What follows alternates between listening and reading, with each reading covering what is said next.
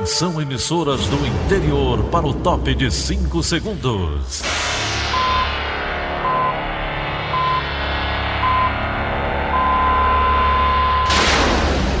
A Verdinha leva o som cada vez mais longe. Rádio Sul Cearense de Brejo Santo, Cristal de Quixeramobim, Iracema de Ipu, Jornal Centro-Sul de Iguatu, Macambira de Poeiras, Tabajara de São Benedito, Oroz FM, Pioneira de Forquilha, Itataia de Santa Quitéria, União de Camocim, Educadora do Cariri do Crato, Líder FM de Itapipoca, Aquarela FM de Miraíma, Liberdade de. Itarema, Carinhosa de Acopiara, Sertão Central de Senador Pompeu, Vale do Salgado de Lavras da Mangabeira, Vale FM de Nova Russas. 6 horas e 30 minutos, confirmando 6 horas e 30 minutos. Segunda-feira, 10 de fevereiro, ano 2020, manchetes do Rádio Notícias Verdes Mares. Campanha de vacinação contra o sarampo começa hoje. Licenças ambientais vigentes em unidade de conservação do Ceará já somam mais de 100. Mais uma interdição de trânsito é feita na Ruana Bilhar, em Fortaleza. Diretoria do Ceará anuncia o novo técnico Enderson Moreira para o time. Essas e outras notícias em instantes. CYH 589. Verdes Mares AM. Rádio Notícias Verdes Mares. 6 e 31 Tempo, tempo e temperatura. E esta segunda-feira começou com chuva em Fortaleza, mas o sol já apareceu, e segundo a FUNSEMI, hoje a, o tempo deve ser de, de predomínio de nebulosidade variável em todas as regiões do Ceará, com eventos de chuva no litoral, no litoral oeste, na Ibiapaba e no sul.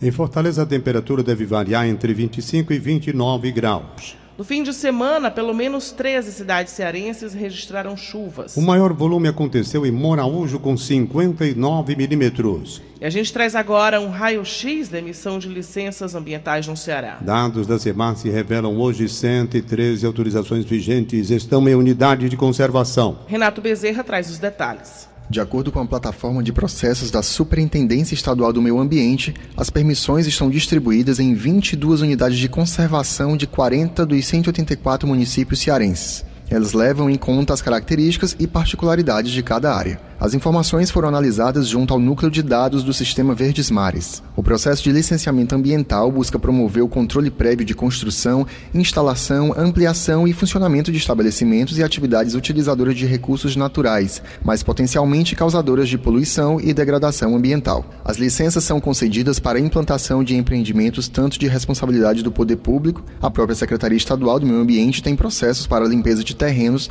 voltados à implantação de empreendimentos, quanto de instituições privadas, como construtoras, cerâmicas, imobiliárias, empresas de energia renovável, comércios e associações comunitárias. Renato Bezerra para a Rádio Verdes Mares. 6h33. Saúde. E o Ceará inicia hoje a primeira fase da campanha nacional de vacinação contra o sarampo. De acordo com o Ministério da Saúde, mais de 130 mil pessoas ainda não estão imunizadas no estado. A campanha vai prosseguir até o dia 13 de março e devem ser vacinadas crianças e jovens de 5 a 19 anos de idade que nunca tomaram nenhuma dose da vacina. É o que informa a assessora técnica da Secretaria Estadual da Saúde, Ana Rita Cardoso crianças acima de 5 anos até jovens de 19 anos. Quem não tiver vacina ainda contra o sarampo ou tiver o seu esquema incompleto, não tiver concluído com a segunda dose, deverá então procurar a unidade de saúde para manter então o seu esquema completo e manter a sua caderneta de vacinação atual. Destacamos a importância de todos termos nossos cadernetes de vacinação em dia para nós podermos evitar que doenças que estavam eliminadas até então, como o sarampo, retornem ao nosso estado. A transmissão do sarampo acontece a partir de gotículas de pessoas doentes ao espirrar, tossir, falar ou respirar próximo de pessoas sem imunidade contra o vírus. A segunda etapa vai ser no segundo semestre, com foco nas pessoas de 30 a 59 anos de idade. Hora das notícias do interior do estado. Daqui a dois meses, o deslizamento da encosta do seminário no Crato completa um ano. Casas, ruas e comércios foram comprometidos. Os trabalhos para a recuperação da área afetada estão em andamento. A encosta fica próxima ao canal do Rio Grangeiro, que continua representando risco de transbordamento. Nosso correspondente na região, Tony Souza, conversou com a coordenadora da Defesa Civil do Crato, Josimeire de Melo Silva, sobre o assunto. Vamos acompanhar. O desmoronamento aconteceu no dia 4 de abril do ano passado, depois que uma chuva de 130 milímetros caiu sobre o município do Crato. Várias pessoas foram retiradas do local e atualmente vivem de aluguel social. A Defesa Civil chegou a condenar algumas casas na parte baixa da encosta. Fizemos um laudo onde a gente é, encaminhou tanto para o Estado como para a CEINFRA, né, demolição de da parte baixa, a gente pediu seis casas demolidas e aí eles demoliram até mais duas, foram oito casas, demolição. É, o monitoramento feito pela Defesa Civil está sendo constante, até porque a gente tem uma preocupação de movimento de massa, né, com, com a questão do acúmulo de chuva. Na parte de cima da encosta do seminário, segundo a Defesa Civil, também existe a necessidade de evacuação de alguns imóveis. Foi feito também um pedido né, para demolir casa aqui da parte de cima. No entanto, a gente está aguardando porque a gente ainda não teve uma resposta do Estado quanto a essa demolição. Nas estruturas dela, elas não estão tão comprometidas, mas isso ia beneficiar, tirando essas três casas, dando um espaço maior né, para os transeúntes andar. Caso precisarmos fazer um simulado tirar o pessoal da parte baixa né, do encosto, trazer para aqui para a parte de cima, ter maior espaço tanto para o SAMU, né, para os carros, carros de bombeiros, para ambulâncias. A Defesa Civil, como prevenção, está realizando simulados com os moradores dessa área para que possam se preparar para o pior. A Defesa Civil já preparou principalmente parte da população que reside na área de risco, principalmente aqui do encosta do seminário e o que convive à beira do canal do Rio Grangeiro. A área está sendo monitorada e homens trabalham na base do local. Os moradores esperam que tudo seja concluído o mais rápido possível. Tony Souza para a Rádio Verdes Mares. Juazeiro do Norte é o primeiro município do interior cearense a regulamentar o transporte por aplicativo. Bárbara Câmara tem as informações. Atualmente, três empresas do segmento e mais um aplicativo criado pelos próprios motoristas atuam na terra do Padre Cícero. No fim do último mês de dezembro, o município aprovou a lei que normatiza o serviço, um marco para as cidades do interior do Ceará. O debate da regulamentação em Juazeiro começou no início do ano passado. Em agosto, uma audiência pública na Câmara Municipal reuniu motoristas, vereadores, representantes do Ministério Público e órgãos municipais para discutir a proposta de lei.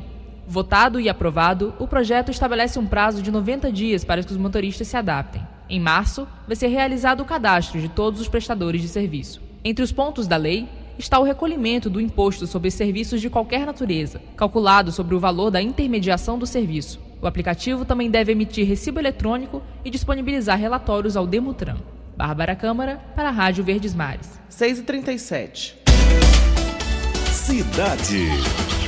Um novo trecho da Ruana Bilhar, na Varjota, em Fortaleza, é interditado a partir de hoje. O bloqueio vai ser feito entre as ruas 8 de setembro e Delmiro Gouveia. É necessário para dar continuidade a mais uma etapa das obras do polo gastronômico do bairro. A estimativa é de que a interdição dure por 30 dias. Nesse período, a MC orienta que o motorista que for trafegar pela Ana Bilhar dobre à esquerda na rua 8 de setembro, à direita na República do Líbano e à direita novamente na rua Delmiro Gouveia. Os trabalhos também vão gerar alterações no itinerário das linhas 037, Conjunto Ceará Aldeota, Corujão e 903 Varjota.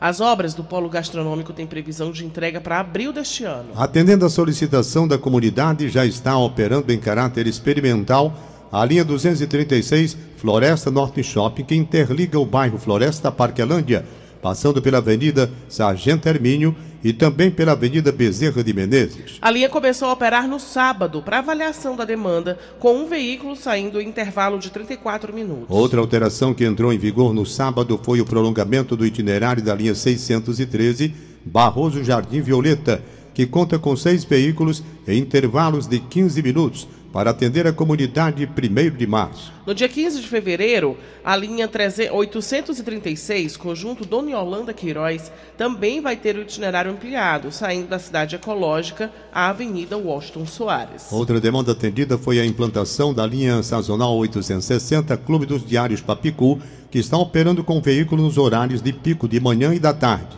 Duas estações da linha sul do metrô de Fortaleza vão receber placas para a geração de energia solar. Os equipamentos vão ficar nas unidades Juscelino Kubitschek de Oliveira e Padre Cícero. O prazo de instalação é de seis meses, tendo mais seis de período de teste. Depois da implantação dos sistemas, a energia excedente gerada vai ser transferida para a rede de distribuição de Fortaleza e, em seguida, deve ser revertida como compensações nas contas de energia do metrô. O titular da Secretaria Estadual de Infraestrutura, Lúcio Gomes, dá mais detalhes sobre o projeto. Essa energia fotovoltaica, que é energia limpa, renovável, ela vai atender até quatro estações da, das 20 que a a linha Sul tem. Inclusive, estamos até estudando estender esse benefício para outras. Pra você ter ideia, agora nessas duas nós vamos instalar quase mil placas. Então, nas outras estão sendo estudadas, inclusive o próprio centro de manutenção, lá Vila das Flores, tem espaço e a gente em breve deve dar sequência à implantação desse benefício. A estimativa é de que o sistema fotovoltaico das duas estações consiga abastecer pelo menos quatro unidades da linha sul. O Ministério da Educação divulga hoje os selecionados na lista de espera do Sistema de Seleção Unificada 2020 SISU. Repórter Lígia Azevedo tem os detalhes. A lista poderá ser consultada no site do SISU. O prazo final de convocação e realização da matrícula segue cronograma próprio de cada instituição. A adesão à lista de espera do SISU começou em 29 de janeiro e ficou aberta até 4 de fevereiro. Os candidatos que se inscreveram no sistema de seleção, mas que não foram selecionados em nenhuma das opções de curso, tiveram a chance de participar da lista de espera. O SISU é uma das formas de ingresso à educação superior com a nota do Enem. Por meio dele, as instituições públicas de ensino superior oferecem vagas a participantes do exame. Quem não conseguir uma vaga pelo SISU pode tentar pelos vestibulares tradicionais. Lígia Azevedo para a Rádio Verdes Mares. 6 horas e 41 minutos, confirmando 6 e 41 instantes. Quase 800 vagas de emprego estão disponíveis no Ceará nesta segunda-feira. Rádio Notícia Verdes Mares. 6 e 42 Economia. Vamos agora conversar ao vivo com Egídio Serpa. Bom dia para você, Egídio. Bom dia, Daniela Lavor. Bom dia, Tom Barros. Bom dia, ouvintes. Duas informações que me chegam do complexo do PECEM. No próximo mês de março, o governador Camilo Santana inaugurará a terceira expansão do porto do PECEM. As obras já ficaram prontas mas para que sejam utilizadas pelos usuários será necessária a inauguração oficial, ainda sem data. Pois bem, a terceira ampliação do Porto do Pecém envolve uma nova ponte de acesso, mais larga do que a primeira, com mais de 2 mil, eh, com mais de 2,5 km e meio de extensão por cima do mar, e também o um novo berço de atracação, cuja profundidade alcança 15 metros e meio, o que permite receber os maiores navios conteineiros do mundo, com capacidade de até 20 mil contêineres. A outra informação do complexo do PECEM é a seguinte: no próximo dia 21 será aberta a licitação para as obras de urbanização do terreno de 23 hectares que abrigará a segunda etapa da ZPE Ceará. Essas obras abrangerão a iluminação, o arruamento, o gate, que é o portão de entrada e saída, e o cercamento. Todas essas obras destinam-se à urbanização dos lotes industriais da ZPE 2, onde deverão ser instaladas as indústrias de beneficiamento de mármores e granitos que virão do Espírito Santo. Egídio Serpa para o Rádio Notícias Verdes Mares. 6 horas e 44 minutos. O Ceará abre a segunda semana de fevereiro com quase 800 vagas de trabalho abertas. Vamos saber os detalhes do quadro Sua Chance com Bernadette Vasconcelos. O CineDT está com 795 vagas disponíveis para quem deseja ingressar no mercado de trabalho. 121 são destinadas a pessoas com deficiência. As oportunidades estão por todo o estado, capital, região metropolitana e interior. De acordo com o Sim, a maioria das vagas se concentra em Fortaleza, que contabiliza 367 oportunidades. 52 são para pessoas com deficiência. A capital conta com 110 oportunidades para a função de operador de telemarketing, seguida de vendedor pracista, que tem 38 vagas. Mais detalhes você confere no site do Diário do Nordeste. Bernadette Vasconcelos para a Rádio Verdes Mares. E a Receita Federal abre logo mais às nove da manhã consulta ao lote residual de restituição multiexercício do imposto de renda da pessoa física, referente aos exercícios de 2008 a 2019. Mais informações com Giora Xerez. O crédito bancário para 116.188 contribuintes será realizado no dia 17 de fevereiro, totalizando mais de 297 milhões de reais. Desse total, 133 milhões e 467 mil reais serão liberados para os contribuintes com preferência no recebimento, como idosos acima de 80 anos e pessoas com doença grave ou alguma deficiência física ou mental. Para saber se teve a declaração liberada, o contribuinte deverá acessar a página da Receita na internet ou ligar para o Receita Fone 146. A restituição ficará disponível no banco durante um ano. Giora Xerez, para a Rádio Verdes Mares. E vence hoje a primeira parcela do Imposto sobre a Propriedade de Veículos Automotores, IPVA 2020. Roberto Carlos Nascimento tem as informações. A Secretaria da Fazenda não envia boletos pelos correios ou por e-mail. O documento de arrecadação do Estado, o DAE, pode ser emitido pelo novo aplicativo Meu IPVA, disponível para download gratuito na Play Store e App Store ou pelo site www.cefaz.ce.gov.br. O contribuinte deve informar o chassi do veículo ou o número do Renavan e da placa. O pagamento do boleto pode ser feito na Caixa Bradesco, Banco do Brasil, BNB, Santander, Itaú e Casas Lotéricas. As quatro parcelas restantes deverão ser pagas nos dias 10 de março, 13 de abril, 11 de maio e 10 de junho. O valor mínimo para parcelamento é de 100 reais. Neste ano, os donos de veículos pagarão menos pelo imposto. A base de cálculo registrou queda média de 4,29% em comparação a 2019. Tem direito à isenção do IPVA pessoas com deficiência, proprietários de máquinas agrícolas, táxi, ônibus de transporte urbano e metropolitano e veículos com mais de 15 anos de fabricação. Roberto Nascimento para a Rádio Verdes Mares. O ministro da Economia, Paulo Guedes, disse que a proposta de reforma administrativa vai ser entregue ao Congresso Nacional nesta semana. O texto altera as regras do funcionalismo público. Já a proposta da reforma tributária vai ser discutida em uma comissão mista especial formada por 20 senadores e 20 deputados. Segundo o ministro Paulo Guedes, o clima é completamente favorável à aprovação do Pacto Federativo. O clima do Congresso é extraordinariamente favorável ao contrário do nosso clima no ano passado, quando chegamos, que era um clima de. Era, estavam chegando os bárbaros, nós éramos os bárbaros. Foi interessantíssimo, houve alguns combates, mas bem, bem dentro da tradição brasileira e dessa maturidade que nós estamos desenvolvendo ao longo dos últimos 30, 40 anos. Ah, então, eu vejo o Congresso abraçado às reformas, o secretário especial da Fazenda do Ministério da Economia, Valdeir Rodrigues, reiterou que o governo prevê que as medidas legislativas que compõem o Pacto Federativo sejam aprovadas no Congresso ainda no primeiro semestre deste ano. As três PECs do Pacto Federativo elas foram enviadas em novembro do ano passado e nós trabalhamos com a expectativa de aprovação nas duas casas do Congresso nesse semestre. A discussão já amadureceu bastante e o Congresso abraçou essas propostas e está avançando bastante em diversos temas. O secretário Valderi Rodrigues também confirmou que a reforma tributária vai ter máxima prioridade dentro do governo, já que impacta o crescimento da economia.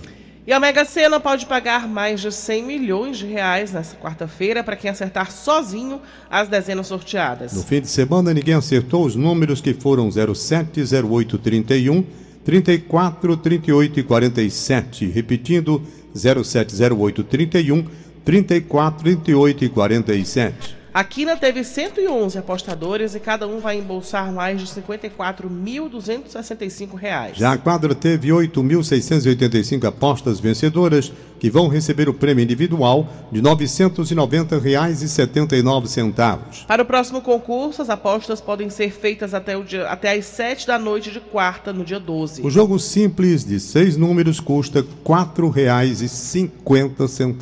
6,50. Política. Projetos que impactam estados e municípios estão no foco da bancada cearense em Brasília. Elone Pomuceno tem os detalhes. Após uma semana da retomada dos trabalhos no Congresso Nacional, as discussões sobre projetos que impactam a verba de estados e municípios voltam a ganhar força, principalmente por esse ser humano eleitoral.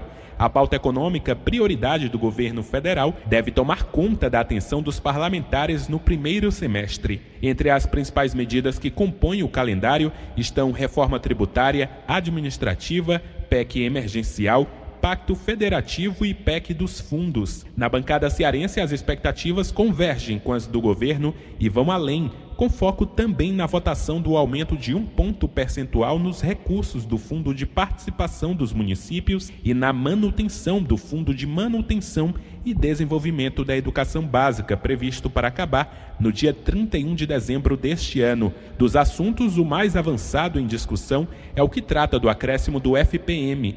A PEC já foi votada no Senado e agora tramita na Câmara dos Deputados. Em dezembro de 2019, os deputados aprovaram a matéria em primeiro turno. Na última quarta, a comissão especial que debate o tema deferiu a redação da proposta para ser apreciada em segundo turno. O texto deve ir a plenário em março, conforme o líder da bancada cearense, deputado Domingos Neto, informou a reportagem do Sistema Verdes Mares. Já sobre o Fundeb, Domingos pontua que a manutenção do fundo é unânime entre as duas esferas. Ele acredita que o governo deve contribuir com as discussões sobre o assunto, apresentando uma nova proposta. Mais informações sobre as prioridades da bancada cearense neste ano estão na edição de hoje do Diário do Nordeste. Com reportagem de Alessandra Castro, Elon Nepomuceno, para a Rádio Verdes Mares. Agora as notícias dos bastidores da política com a repórter Letícia Lima. A eleição do diretório do MDB em Fortaleza foi marcada para o próximo dia 15 de março. O presidente atual, deputado estadual Walter Cavalcante, deverá ser reconduzido ao cargo. Na ocasião, a executiva e demais filiados serão consultados sobre a tese de candidatura própria em Fortaleza. Os pré-candidatos a vereador na capital também estão convocados para participar do evento.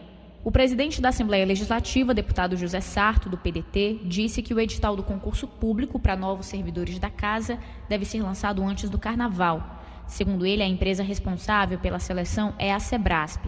Ao todo, 100 vagas serão ofertadas. Sarto quer empossar os concursados até 4 de julho, data em que os agentes públicos ficam impedidos de demitir ou contratar servidor público por causa das eleições. A cúpula do PL no Ceará já dá como certa a saída do partido dos dois vereadores de Fortaleza, Libânia e Dalmi Feitosa. Em contrapartida, deverão se filiar ao Partido Liberal outros três vereadores que estão no Patriota, professor Eloy, Marta Gonçalves e José Freire. Tanto o PL como o Patriota são ligados ao grupo político do prefeito de Eusébio, Acilon Gonçalves. Letícia Lima para a Rádio Verdes Mares. O debate sobre a proposta de reajuste salarial dos policiais do Ceará é tema do comentário de hoje, de Sérgio Ripardo. Olá, amigos da Verdinha. A semana será decisiva para o governo Camilo Santana na definição dos rumos das negociações salariais com os representantes da segurança pública. A proposta de reajuste a ser oferecida pelo Palácio da Abolição será aceita ou rejeitada pela categoria. Uma comissão formada por representantes do governo, entidades de classe e deputados deve se reunir hoje às 14 horas na Assembleia Legislativa para discutir a proposta de reajuste dos profissionais de segurança do Estado. Se recusada, haverá um impasse? Ou, na mais improvável das hipóteses do suspense, uma insubordinação das tropas? A radicalização é improvável. A realidade da segurança pública é bem diferente daquela da greve dos policiais de 2012. Escaldado com esse passado, o Estado fez o dever de casa, investiu em concursos públicos e em melhorias de gestão. Uma suposta revolta das baixas patentes não teria grande adesão neste momento. Estamos em um ano eleitoral. Não há mais clima para bravatas na segurança pública. Sérgio Ripado para a Rádio Verdes Mari. 6h54. Futebol. E a gente vai agora à sala de esportes do Sistema Verdes Mares. Luiz Eduardo faz um resumo das rodadas do Campeonato Cearense e da Copa do Nordeste. Bom dia, professor. Bom dia. Copa do Nordeste. No último sábado, Ceará e Fortaleza entraram em campo pela competição. No Estádio Castelão, Fortaleza venceu Santa Cruz pelo placar de 3 a 0. Agora o tricolor de aço volta as atenções para o jogo da próxima quinta-feira pela Copa Sul-Americana em Avejaneda, na Argentina, estádio Libertadores América, contra a equipe do Independiente. É o jogo de ida dessa primeira fase. O jogo da volta irá acontecer no Castelão, dia 27 de fevereiro. O Ceará também jogou no sábado, na Arena das Dunas, em Natal, e empatou com o ABC em 0 a 0. Esse resultado, acumulando resultados de empate durante a temporada, acabou levando à demissão de Argel Fux, que não é mais treinador do Ceará. A diretoria já agiu rápido e já contratou Enderson Moreira. Enderson Moreira que esteve no Ceará no início da Série A de 2019. Agora com Enderson, o Ceará segue seu trabalho visando a Copa do Brasil, que será na quinta-feira, lá em Bragança, no Pará, contra a equipe do Bragantino. Já pelo Campeonato Cearense, o Ferroviário decepcionou a sua torcida. Perdeu ontem no estádio Presidente Vargas para a equipe do Atlético Cearense pelo placar de 4 a 2. Com o resultado de ontem, a classificação do Campeonato Cearense ficou assim: Fortaleza, líder dessa segunda fase, tem seis pontos. O segundo Ceará com quatro, o terceiro Ferroviário quatro, quarto Barbalha com três, quinto Pacajus com três, sexto Guarani de Sobral com três, sétimo o Atlético Cearense com três e o Lanterna Calcaia nenhum ponto nessa segunda fase. Os próximos jogos teremos quarta-feira no Inaldão, às 21h30, Barbalha contra a equipe do Ferroviário. Luiz Eduardo, para a Rádio Verdes Mares. Pelo menos 20 cães estão abandonados no quintal de uma casa na cidade de 2000. Quem conta essa história é a repórter Rafaela Duarte. Moradores aqui do bairro Cidade 2000, exatamente da Alameda das Orquídeas, denunciam uma casa, uma casa de número 305, onde, de acordo com a população, o inquilino desta residência alugou o local e colocou em média 20 a 30 animais que sofrem maus tratos. Além de tudo isso, a população acaba sofrendo com o barulho, o forte odor e também presenciando cenas que jamais ninguém gostaria de vivenciar foi o caso que aconteceu ainda esta semana, que vocês chegaram a gravar vídeos onde os animais atacavam outro animal devido à situação do abandono. Eles ficam sofrendo com fome, uma situação bastante delicada. Há quanto tempo vocês enfrentam esse problema? Cerca de um ano? É, vai completar um ano, na verdade. Deve estar passando um pouquinho. É, como você disse, o mau cheiro, o lugar não é tão grande assim para quantidade de cachorro que tem, o estresse é muito grande. Então, o que eu vi ontem realmente foi. Eles chegaram a matar o cachorro. Eles chegaram a matar o cachorro. Eles puxavam quatro animais, puxavam um cachorro do lado pro outro, tipo, pegando na pele mesmo e arrastando. Isso tudo é consequência do abandono, já que, de acordo com vários moradores aqui, ele não chega a colocar comida para os animais. Qual a situação? É, se ele se ele chegar aqui duas vezes por semana é muito. Não é todo dia que ele vem. Eles passam fome, eles passam sede, eles ficam nesse lamaçal. Quando chove, tem uma parte pequena para a quantidade de cachorro que tem, que não é o suficiente. Fica muito tempo acumulado. Corre o risco até de termos que dar dengue também, porque faz muito tempo que essa água está acumulada aí. Olha, a gente vai conversar com outra moradora aqui do bairro, porque a denúncia realmente não parte apenas de 10, 15 pessoas, é de praticamente toda a rua ou até mesmo todo o bairro. Enquanto nós estamos gravando aqui, a gente consegue até mesmo presenciar, ouvir também aqui os animais se atacando. É realmente é difícil. A gente não dorme, o mau cheiro é demais. A gente só viu, quer dizer, eu só viu com dor de cabeça por causa do mau cheiro. Aí a gente tem a pessoa assim, que deveria cuidar, que deveria dar amor, que deveria dar atenção, eles não têm, entendeu? Então, eu peço a essa, essa pessoa que, pelo menos, dê uma condição para esses animais, porque aqui é um bairro que todo mundo tem amor aos animais. Então, a pessoa tem que ter pelo menos um mínimo de condição. Tem que ter condição, não é só chegar, pegar, botar água e comida e ir embora, não. Tem que ter condição de, de, como é, de limpeza condição de ficar no local. Então, pelo amor de Deus, tira esses cachorros daqui, entendeu? É o relato e a denúncia por parte dos moradores aqui do bairro Cidade 2000. O caso foi parar na delegacia. A população procurou exatamente uma delegacia de polícia civil, onde foi feito não somente um, mas dois boletins de ocorrência. Inclusive, a Sociedade Protetora dos Animais esteve presente ainda esta semana aqui no local, mas infelizmente o inquilino não estava presente. Os próprios moradores relataram que já tentaram por diversas vezes entrar em contato com este homem responsável pela casa, mas infelizmente não houve êxito. 6 horas e 59 minutos. Acabamos de apresentar o Rádio Notícias Verdes Mares. Redatores: Roberto Carlos Nascimento e Herônimo Muceno. Áudio: Augusto Assunção contra a regra Línia Mariano. Diretor-geral de jornalismo, Idelfonso Rodrigues, chefe de núcleo, Liana Ribeiro. Outras informações, acesse verdinha.verdesmares.com.br. Em meu nome, Daniela de Lavor, e em nome de Tom Barros, tenham todos um bom dia. De segunda a sábado, seis e meia da manhã, Rádio Notícias Verdes Mares.